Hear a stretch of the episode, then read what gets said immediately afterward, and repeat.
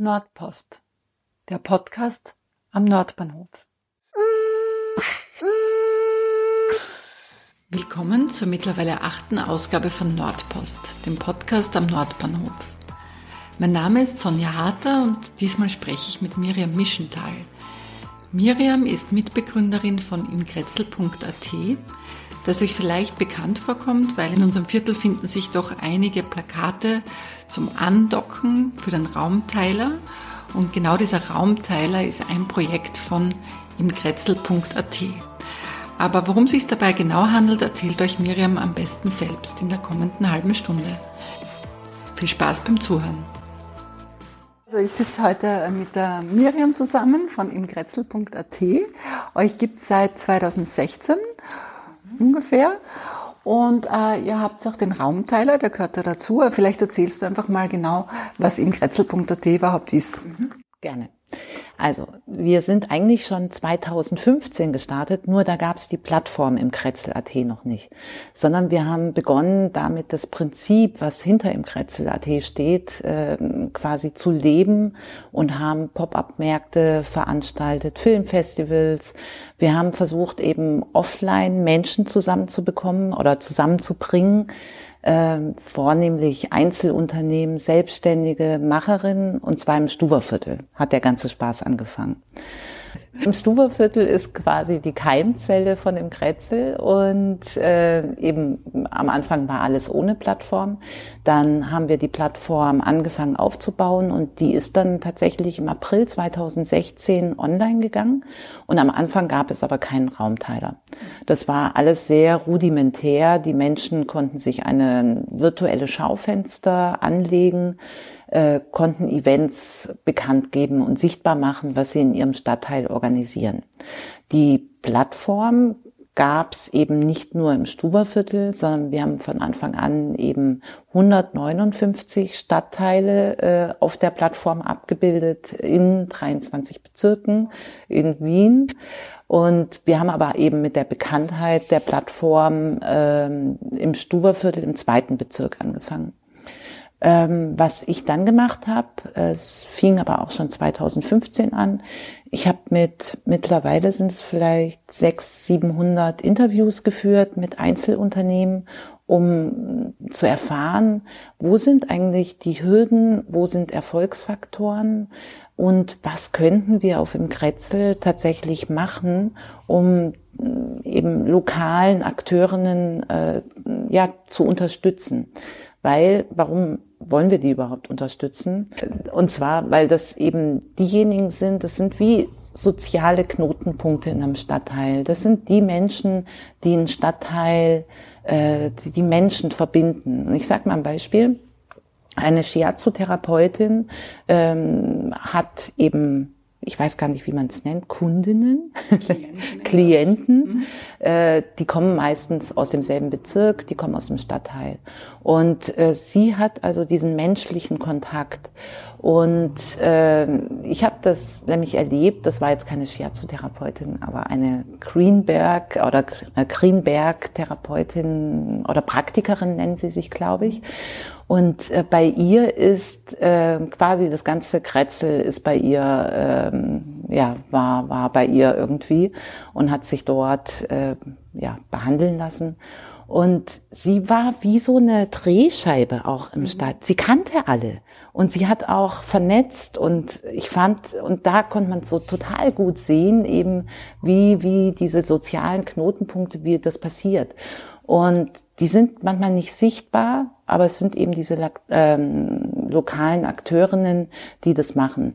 Und das sind oftmals, ist uns aufgefallen, äh, sind es die Menschen, die vielleicht kein Geschäftslokal im Erdgeschoss haben, sondern die oft im Homeoffice arbeiten oder in einer Praxis im ersten Stock. Und wir haben eben gedacht damals, wir müssen viel mehr sichtbar machen, was es in einem Stadtteil, welche Ressourcen es gibt, welche Anbieter, was überhaupt da passiert, was da organisiert wird, was da stattfindet. Das war so der erste Schritt. Und im zweiten Schritt war es, und jetzt kommen wir auf diese Interviews zurück, die ich geführt mhm. habe, äh, war es zu gucken, und wie könnte man jetzt in, in der Gemeinschaft äh, tatsächlich noch mehr Ressourcen und Chancen sichtbar machen. Und jetzt komme ich zu den Interviews. Da kam raus eben, ähm, dass ganz viele, die im Homeoffice sind, sich wünschen würden, äh, sich stärker an andere anzudocken, mhm. dass die eine Sehnsucht haben nach Gemeinschaft, dass aber oftmals Gewerbeflächen zu teuer sind, äh, selber zu aktivieren, anzumieten, weil im Durchschnitt in Wien sind äh, Geschäftslokale, darüber weiß man ein bisschen mehr, sind über 100 Quadratmeter groß und äh, kosten über 1000 Euro Miete. Das sind für Einzelunternehmen die klassischen, das ist nicht leistbar einfach. Und aber die Sehnsucht ist da und ähm, ja, also ja, ist da. Und auf der anderen Seite gibt es eben Menschen, die haben eine Gewerbefläche, eine Praxis zum Beispiel ähm, und ächzen aber jeden Monat und fragen sich, ach, ähm, wie kann ich die diesen Monat bezahlen? Habe ich genug Klientinnen? Äh, geht sich das alles aus? Und die haben wiederum gesagt, dass, dass das ganz schwierig ist, mhm. nämlich die Fixkosten. Und ähm, wir haben dann gedacht, also mit diesen Informationen, ähm, die ganz häufig genannt wurden, haben wir überlegt, okay, wir müssen da was auf dem Kretzel tatsächlich zur Verfügung stellen. Mhm. Und da ist dann der Raumteiler entstanden. Mhm. Bevor du jetzt noch mehr zum Raumteiler erzählst, wer seid eigentlich ihr? Was sind eure Hintergründe? Was ist dein Hintergrund und wieso macht ihr das eigentlich? Ich baue seit, also unser Hintergrund ist, wir mussten, um tatsächlich im Kretzel aufbauen zu können, mussten wir, weil wir eine Förderung bekommen haben, ganz schnell auch eine GmbH gründen. Und diese GmbH heißt Morgen Jungs GmbH. Und Morgen Jungs ähm, ist von mir gegründet, von Michael Weilchütter, äh, Christoph Bauer und Peter Tilg. Die beiden sind aber nicht mehr dabei. Mhm. Wir kennen uns aber schon seit Ewigkeiten. Und äh, eigentlich den Michael Weichhütter, wir haben im Jahr 2000 in derselben Firma angefangen. Das war damals U-Boot.com. Das war ein Vorläufer, könnte man sagen, von Facebook. Also stand in der Evolution, äh, gab es eben U-Boot.com mit, ich glaube, 5,5 Millionen Nutzern in Europa. Ja. Und dann kam eben MySpace, dann kamen andere Plattformen und äh, Das heißt, du könntest jetzt eigentlich super reich sein und ich könnte dich nicht interviewen. Nee. die Gefahr bestand nie. nee, die Gefahr bestand nie. Und auf jeden Fall, aber äh, tatsächlich äh, bin ich da mit dem ganzen Materie Community Plattform, bin ich im Jahr 2000 eben in Kontakt mhm. gekommen. Und der Michael eben auch. Aber was seid ihr von eurer Profession her? also Studium? ich habe damals auch studiert äh, und ich habe tatsächlich bei U-Boot habe ich angefangen im Support. Ich habe mhm. Kundenanfragen beantwortet und habe damals Medieninformatik studiert. Mhm. Und dachte mir, ah oh Gott, das Studium ist so langweilig. Ähm, eigentlich würde ich ja viel lieber direkt rein in das Thema. Und ich fand es ganz toll, dass ich damals bei U-Boot eben die Chance, das war in Berlin, wir haben die deutsche quasi Dependance aufgebaut und es war eine ganz wilde Zeit damals. Äh, das war der Startup-Wahnsinn, der damals noch viel krasser getobt ist als ähm, jetzt. Und ich habe dann auch gleich nach drei Wochen ein Jobangebot bekommen, dort äh, als Community Managerin äh, weiterzumachen. Und so ging das da, aber so war das damals. Man hat irgendwie, sind Jobs reingeschmissen worden, für die es keine Ausbildung gab. Äh, man hat es halt dann gelernt, während man es getan hat. Und äh, so, so war das auch bei mir. Und ich habe also, in, ich habe Produktmanagement habe ich gemacht, ich habe im Marketing gearbeitet, ich habe Vermarktung gemacht, ich bin durch sämtliche äh, Abteilungen da durchgegangen und bin dann nach Wien geholt worden, um dann dort die Technik äh, und Marketing zu leiten mhm. und eben dann, ja, dann habe ich das Ding geleitet. das hatte aber damals schon äh, einen Nutzerspund, muss ich sagen, gegen den wir angekämpft mhm. haben. Und ähm, danach habe ich eine weitere, ich habe dann gekündigt, weil ich das Thema zunehmend langweilig mhm. fand. Äh, habe dann mich einem Thema, was jetzt auch im Kretzel sichtbar wird, gewidmet. Und zwar, es ging damals um die Einsamkeit in Großstädten, mhm. weil ich das selber in Wien extremst äh, ich erlebt habe. Das ist krass. Ja, sagt, ja. ja, ich kam aus Berlin, habe da zwar jobmäßig war ich natürlich sehr da integriert, aber es gab Wochenenden, da habe ich mit äh, niemanden gesprochen. Und da war es eben genau solche Sachen, äh, wenn ich äh, damals im sechsten Bezirk in einem Geschäft irgendwie und mich hat die in der Trafik äh, der, die, die Verkäuferin äh, mit mir ein paar Worte gewechselt, dann war das das Schönste am Wochenende. Und aus diesem Gefühl und Erleben heraus, und ich habe viele Sachen versucht, um Menschen, mit Menschen in Kontakt zu kommen, mhm. gell, und aus diesem Erleben heraus habe ich gedacht, nee, wir, dafür müssten wir jetzt eine Plattform gründen. Und äh, ich habe in Österreich die Investorentour gemacht durch sämtliche Medienhäuser. Die waren damals so an Start-up-Ideen interessiert. Wann war das ungefähr? 2006, 2007. Mhm. Äh, und die haben auch mit mir geredet, interessiert, zugehört, äh, was ich da für eine Idee habe. Und es ging eben darum, äh, Menschen zusammenzubringen in Gruppen, die eben ähm, einer Freizeitbeschäftigung nachgehen. Das kann egal was sein, Kultur, gemeinsam frühstücken, äh, was auch immer. Aber damals war das noch so, dass mir dann diese Investoren oder diese Medien, äh, in den Medienhäusern, die Geschäftsführer gesagt haben, nee, das glauben wir nicht, dass sich fremde Menschen zusammen äh, tun und etwas gemeinsam unternehmen. Das glauben wir nicht. Ich würde es nicht tun, war immer. Interessant. Und ich habe dann gedacht, okay, ist äh, egal. Und äh, habe geguckt, wer, wen gibt's in Europa, wen gibt's in Deutschland, der diese Idee vielleicht umsetzt. Und bin in München auf ein Startup gestoßen, was gerade an dieser Idee arbeitet, noch nicht online war. Mhm. Und dann bin ich, habe ich die gefragt, ey Leute, braucht ihr jemand? Und bin nach München gezogen. Und was war das dann? Und äh, die Plattform hieß Groups, äh, at.de, net, also es war in drei Ländern haben wir sie mhm. ausgerollt, hatten dann 330.000 Nutzerinnen. Äh, sind, in Wien war die Plattform sehr stark und cool. ja, war geil war echt also eines meiner sinnvollsten äh, Projekte, die ich mhm. bis dato, also die ich umgesetzt habe. Und dann kam der Finanzcrash. Also mein Leben ist auch immer bestimmt durch so Wellen von okay. äh, Crashes. Crashes, Platzen der Dotcom-Blase. Okay. dann Finanzcrash. Und das hieß, dass unser Investor rausgegangen ist.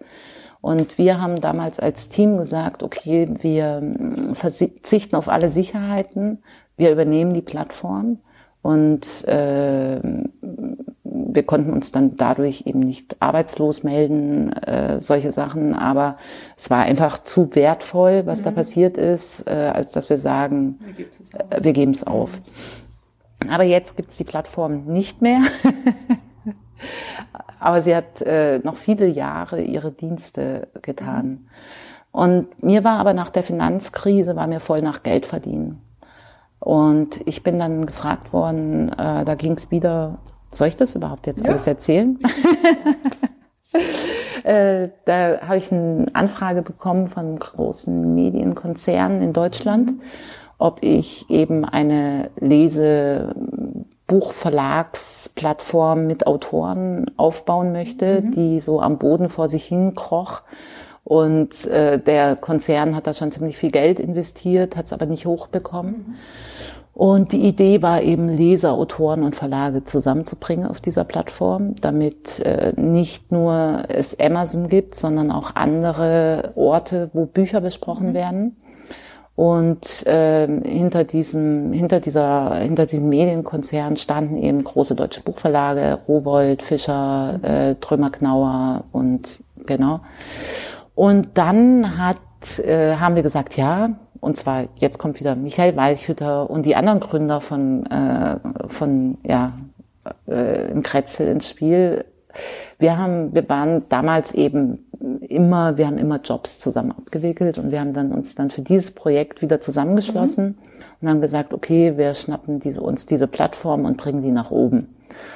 Wir waren da sehr zuversichtlich, ähm, aber es hat dann doch sechs Jahre gedauert, bis wir tatsächlich dieses Ziel, was uns am Anfang gestellt wurde, nämlich über eine Million Nutzer mhm. pro Monat, äh, bis wir das erreicht hatten. Das ist ja auch ein bisschen viel, oder? Ja. Gerade im deutschsprachigen Raum. Aber wir dachten am Anfang, ähm, wir waren so, ich weiß nicht, wir waren so, wir gehen immer so ein bisschen äh, blauäugig. blauäugig. nee, wir gehen zuversichtlich. Nennen wir es positiv ja, genau. zuversichtlich. Gehen wir an diese Sachen ran und dachten, das, das klappt schon. Genau. Haben auch nicht locker gelassen, bevor es nicht geklappt hat, aber es hat halt eben fünf bis sechs Jahre gedauert. Und jetzt musst du sagen, wie die heißt, weil die kennt jeder. Lovelybooks.de ist es. Ja. Genau. Genau. Und äh, als wir es dann geschafft hatten, ähm, äh, ja, diese Ziele zu erreichen. Und mir wurde aber bewusst, mir fehlte immer was. Und mir fehlte dieser Aspekt, den ich da bei Groups hatte, dass ich das Gefühl habe, okay, da passiert jetzt eine, da wird eine Wirkung äh, erzielt, dass da eine Lebensqualität sich verbessert. Und das hat mir gefehlt, weil so eine ja, das hat mir gefehlt. Das verstehe ich.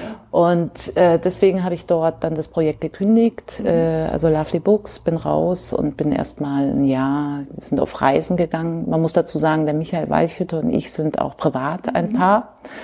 Und wir haben uns erstmal treiben lassen, haben uns überlegt, okay, und was machen wir jetzt? und wir sind aber ins Stuberviertel gezogen, zu der Zeit auch. Und ich bin immer durch Stuberviertel und habe diese da gab es unheimlich viele Leerstände, gell? Mhm. Und ich habe da gedacht, ey, das gibt's ja nicht. Warum gibt's hier so viele Leerstände? Ey, in jeder anderen Stadt wäre so eine zentrale, so ein zentrales Viertel, wäre das hotteste Viertel in Town, gell? Und ich merkte aber, irgendwas war im Stuberviertel. Und ich bin dann zur Gebietsbetreuung und habe gefragt, so, was kann ich tun? Wow, wie schön. und die hat dann die äh, Corona die so auch so bei der Gebietsbetreuung auch so ein Herz im Stuberviertel, die hat dann zu mir gesagt, ja Miriam, äh, geh mal los, fotografier mal die Leerstände, wir müssen das mal festhalten, wie viel es gibt. Gell? Und ich so, okay, habe das auch gemacht äh, und aber gemerkt, nee, das ist nicht so mein.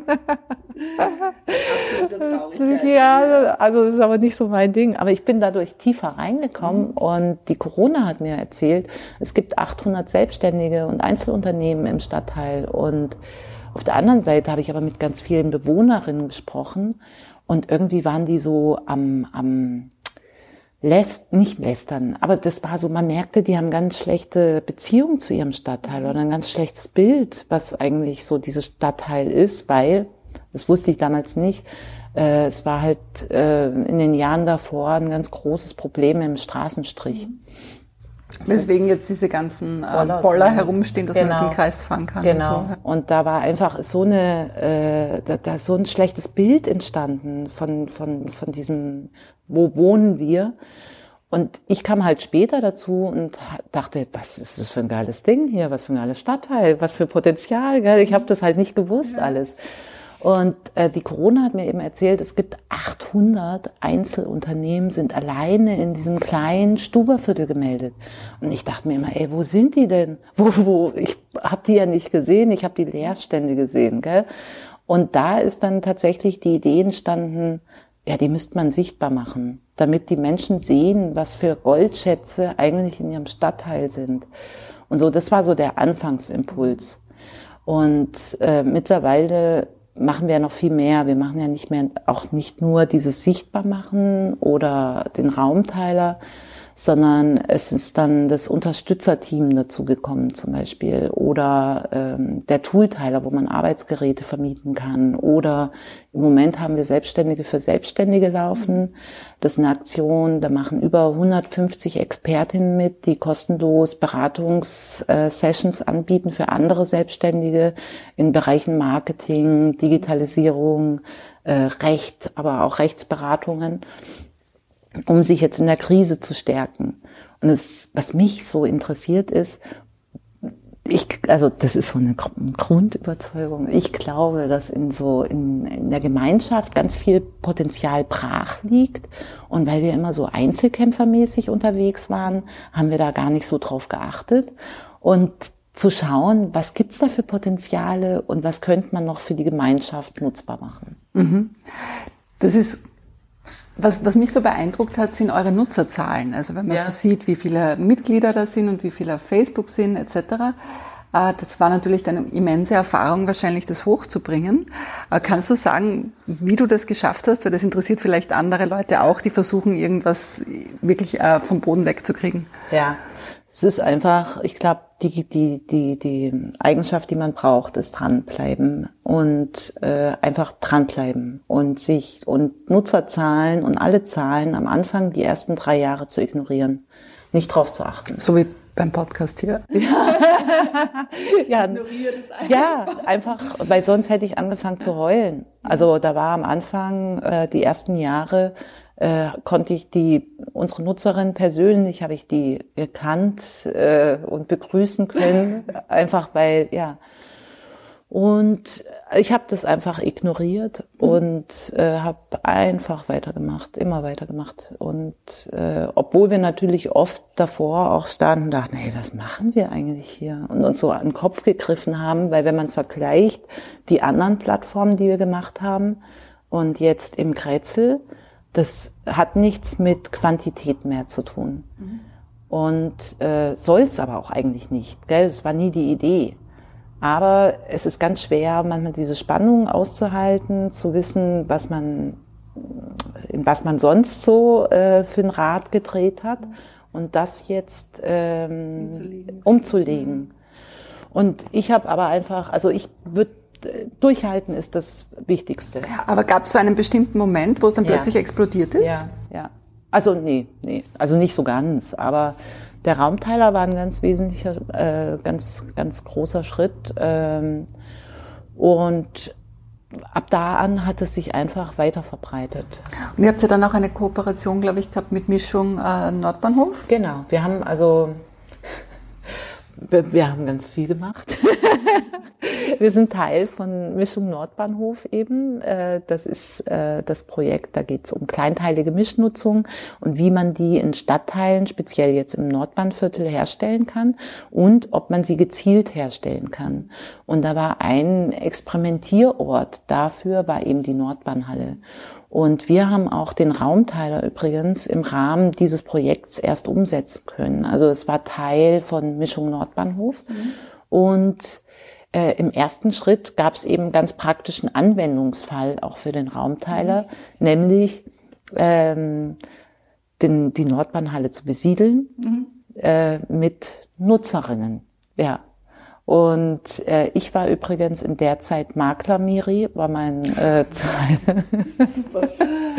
Also ich habe die Menschen in der Nordbahnhalle rumgeführt, habe die Räume gezeigt, äh, Preise erklärt, äh, Schlüsselübergabe gemacht wow. und äh, tatsächlich geguckt, okay, was sind so die Tätigkeiten, auch wenn man Räume ähm, zur Verfügung stellt. Also was macht man, wenn man ein Raumteiler ist? Ja. Wenn jetzt ähm, Leute neugierig geworden sind und sich mal die Plattform anschauen mhm. und da gern mitmachen möchten, fragen sie sich sicher, ob das jetzt was kostet, bei euch dabei zu sein. Das heißt, das ist die eine Frage und die andere Frage daran anschließend ist, wie finanziert sie das Projekt? Ja.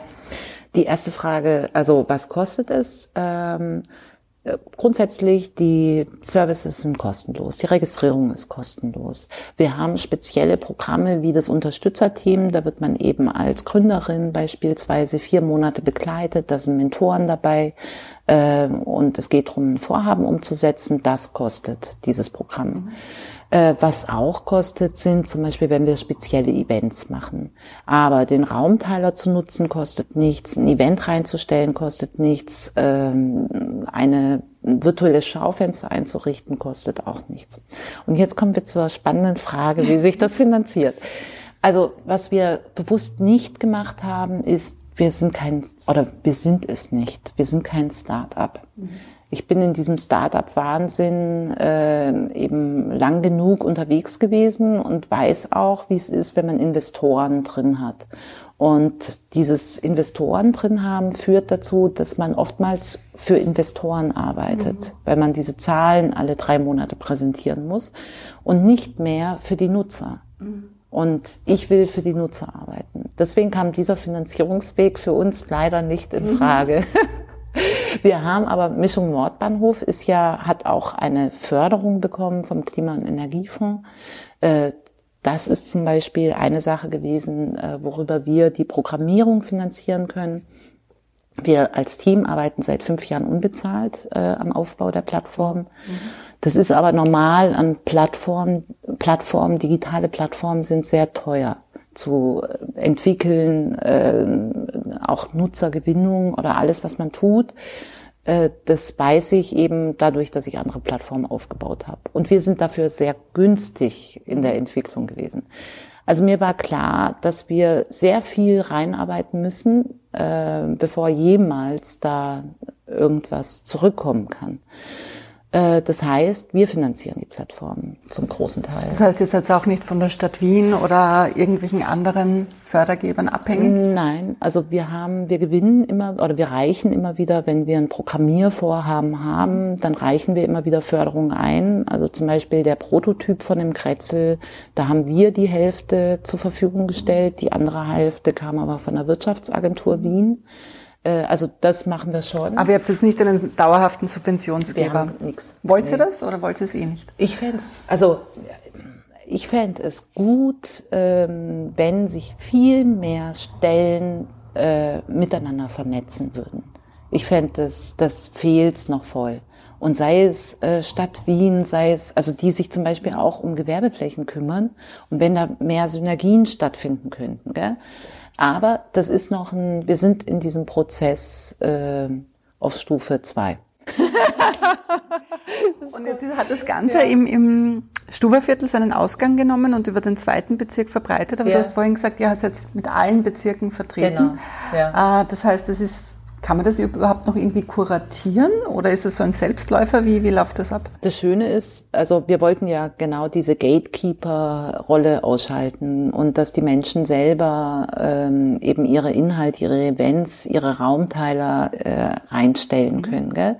Äh, wir schauen schon drüber, ähm, was da reingestellt wird, ähm, aber es gibt keine wie soll ich sagen, wir bestimmen nicht, der darf, mhm. der darf nicht. Gell? Grundsätzlich haben wir aber dadurch, dass wir ganz gezielt Einzelunternehmen, kleine Unternehmen, äh, Vereine und lokale Akteurinnen ansprechen, die Inhalte erstellen, äh, ist es jetzt ähm, ganz, ganz selten gab es da mal irgendwie, dass wir gesagt haben, du bitte nimm mal den Inhalt wieder runter. Mhm. Ja, okay. Und gibt es die Idee, dass, ich meine, es gibt nicht so viele super große Städte in Österreich, äh, da zu expandieren? Äh, ja, die Idee gibt's ganz konkret, weil wir sind beim Salzkammergut ähm, Kulturhauptstadt Bewerbungsinitiative 2024. Ja. äh, waren wir mit dabei als Infrastrukturprojekt, um zu gucken, was könnte so eine Plattform, wie wir sind, eben und auch mit dem Raumteiler im, in ländlichen Regionen mhm. eigentlich bewirken, weil dort ist das Thema eher Verödung der ähm, Ortskerne. Da steht sehr viel auch leer.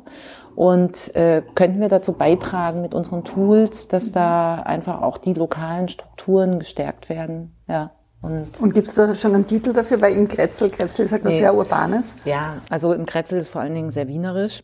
Ja, das versteht stimmt, keiner. Ich den Begriff auch, als nee. ich da bin. Ne? Ja, ich kannte ihn auch erst, seitdem ich da bin. Äh, wir arbeiten, der Arbeitsbegriff für das Projekt ist gerade Relocally ähm, mhm. Weil wir, unser Entwickler ist in Zagreb und der fragt auch immer, ey, können wir nicht im Kretzel dahin bringen, gell? Mhm. Also relocally ist der Arbeitsbegriff und ähm, wir, wir müssen aber noch schauen, ob es das wirklich ist und dann werden wir die Nutzer fragen, unsere Userinnen, ob die sich damit auch wohlfühlen können. Aber im Kretzel würde weiter bestehen bleiben. Gibt es doch irgendwas, was du gerne ähm, sagen möchtest oder den Hörerinnen und Hörern sagen möchtest? Oder Jetzt könnte ich sowas Plattes sagen wie vernetzt euch mehr. nee, äh, vielleicht, ja, ich, was ich schön fand, jetzt auch gerade die letzten Monate, ist, äh, dass man ganz viel doch gesehen hat, wie sehr die Gemeinschaft auch zusammenarbeiten kann. Ähm, das hat uns vor allen Dingen auch ermutigt, da irgendwie weiterzumachen. Na dann vielen Dank, dass du dir die Zeit genommen hast. Ich freue mich schon zu sehen, wie sich das weiterentwickelt. Ja, ich mich auch. Danke dir.